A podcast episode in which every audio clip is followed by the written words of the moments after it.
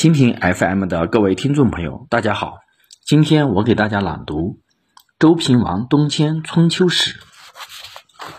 周幽王在人们的冷嘲热讽中死去了。周幽王的死也代表着周朝彻底衰落，从此华夏大地进入了一个诸侯割据四方、彼此不断争斗的时代。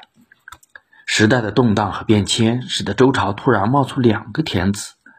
诸侯永立的平王和郭公汉永立的邪王，到底哪一个天子最后在历史的舞台上发挥了作用？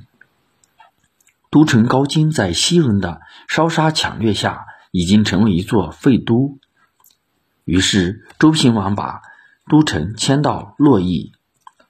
迁都之后，周平王将面对怎样的局面？他能解决王室的纷争，灭掉另一个天子吗？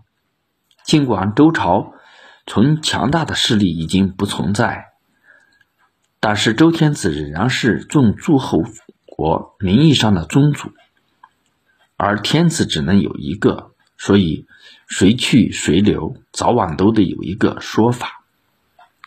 谢谢大家聆听。